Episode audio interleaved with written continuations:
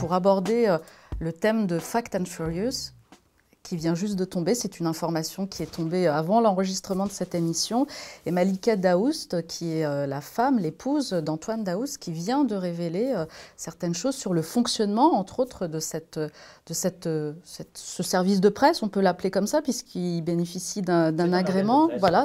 Donc, euh, qu'est-ce que vous pouvez nous en dire? Parce que je sais que vous suivez de très près cette, cette, cette Écoutez, merci de me, de me, donner la parole sur ça. C'est vrai, c'est tout frais, donc je vais essayer de vous, de vous faire un petit résumé. Donc euh, Malika Daoust, c'est donc euh, l'épouse de, Antoine Daoust, qui était un des fondateurs de ce site qui, s'appelle Fact and Furious, qui a obtenu un certificat CPPAP en, en un temps record. En un mois, en fait. En, en quelques, quelques semaines, qui s'est retrouvé avec des fonds et on a mis à jour, on va dire, un comportement que Malika Daoust qualifie de sectaire, qui est un comportement mafieux, qui implique tous ces individus qui ont attaqué, que ce soit le professeur Raoult, le professeur Perron, Idriss Aberkan, François, donc Rudy Reichstag, Tristan Mendes France, d'autres journalistes, Harry Kutz, tous, ces individus qui, sont, euh, qui étaient très actifs et très euh, véhéments à l'encontre, on va dire, de ces médias qui allaient à l'encontre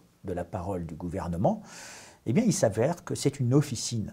Cette officine, elle est là, avec des commanditaires qui viennent et qui disent Faites-moi un article contre Raoult, faites-moi un article contre Idriss Aberkan, faites-moi un article. Ils ne font plus de l'information. C'est vraiment là pour blanchir de l'information. Alors comment ça fonctionne, ce blanchiment? Eh bien, il y a un commoditaire qui dit bah, faites-moi un article contre Raoult, parce que comme ça, il va se retrouver dans Wikipédia. Et après, ça devient une source officielle. Ça s'appelle du blanchiment de fausses informations.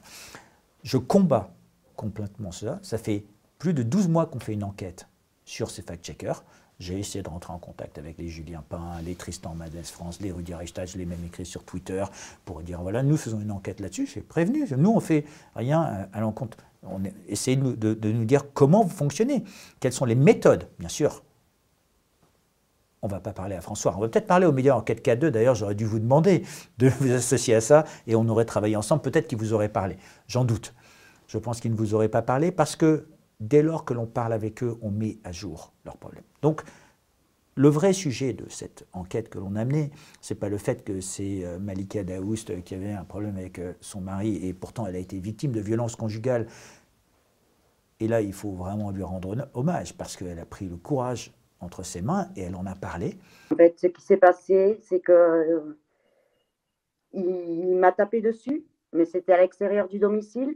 Du coup, il y avait des voisins les forces de l'ordre sont arrivées, ils m'ont trouvé dans un état euh, lamentable.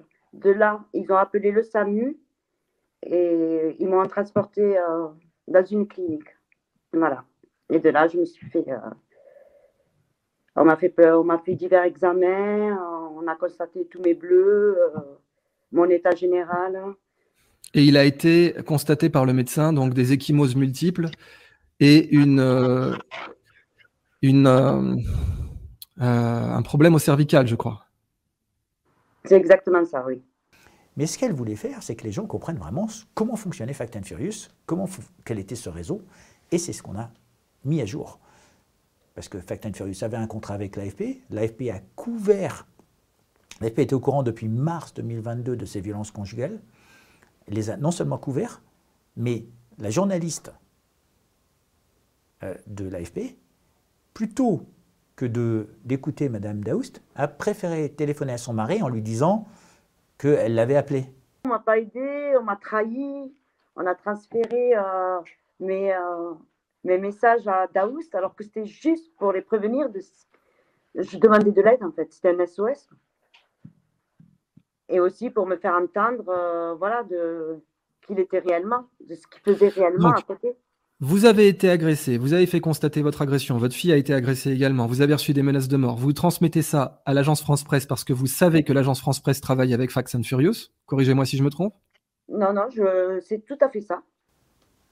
Sincèrement, ça s'appelle quoi? Ça s'appelle de la collusion, ça s'appelle couvrir, ça s'appelle blanchir dans l'information.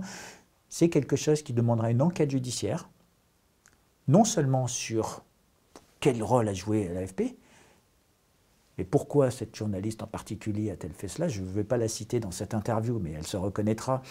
Mais pourquoi a-t-elle été couverte? l'AFP qui est censé être l'organe, avec des fonds publics, qui est censé garantir cette confiance qu'on pourrait avoir dans l'information et mêlé à ce scandale, qui est un scandale majeur d'instrumentalisation d'une officine pour pouvoir aller cibler des individus en particulier. Ce n'est pas ça être un média. Ça, ça s'appelle un outil de propagande, c'est un outil de désinformation. Et il faudrait que le ministère de la Culture nous dise pourquoi ils ont donné un, certificat CPPAP, quelles sont les diligences? Il faudrait que l'AFP nous dise pourquoi ils ont signé un contrat avec cette société et l'ont reconnu comme étant un site d'information sérieux. Quelles sont les diligences, les due diligence qu'ils ont fait sur cet individu?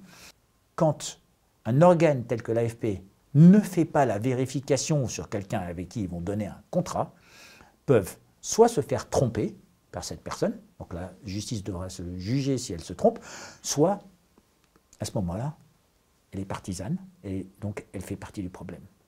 Et là, c'est quelque chose de bien plus grave.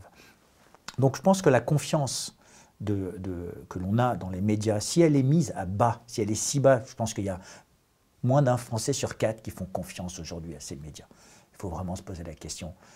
Je ne connais pas une compagnie aérienne, pour reprendre cet exemple, qui vole dans, dans une compagnie où on fait, il n'y a qu'un quart des gens qui font confiance.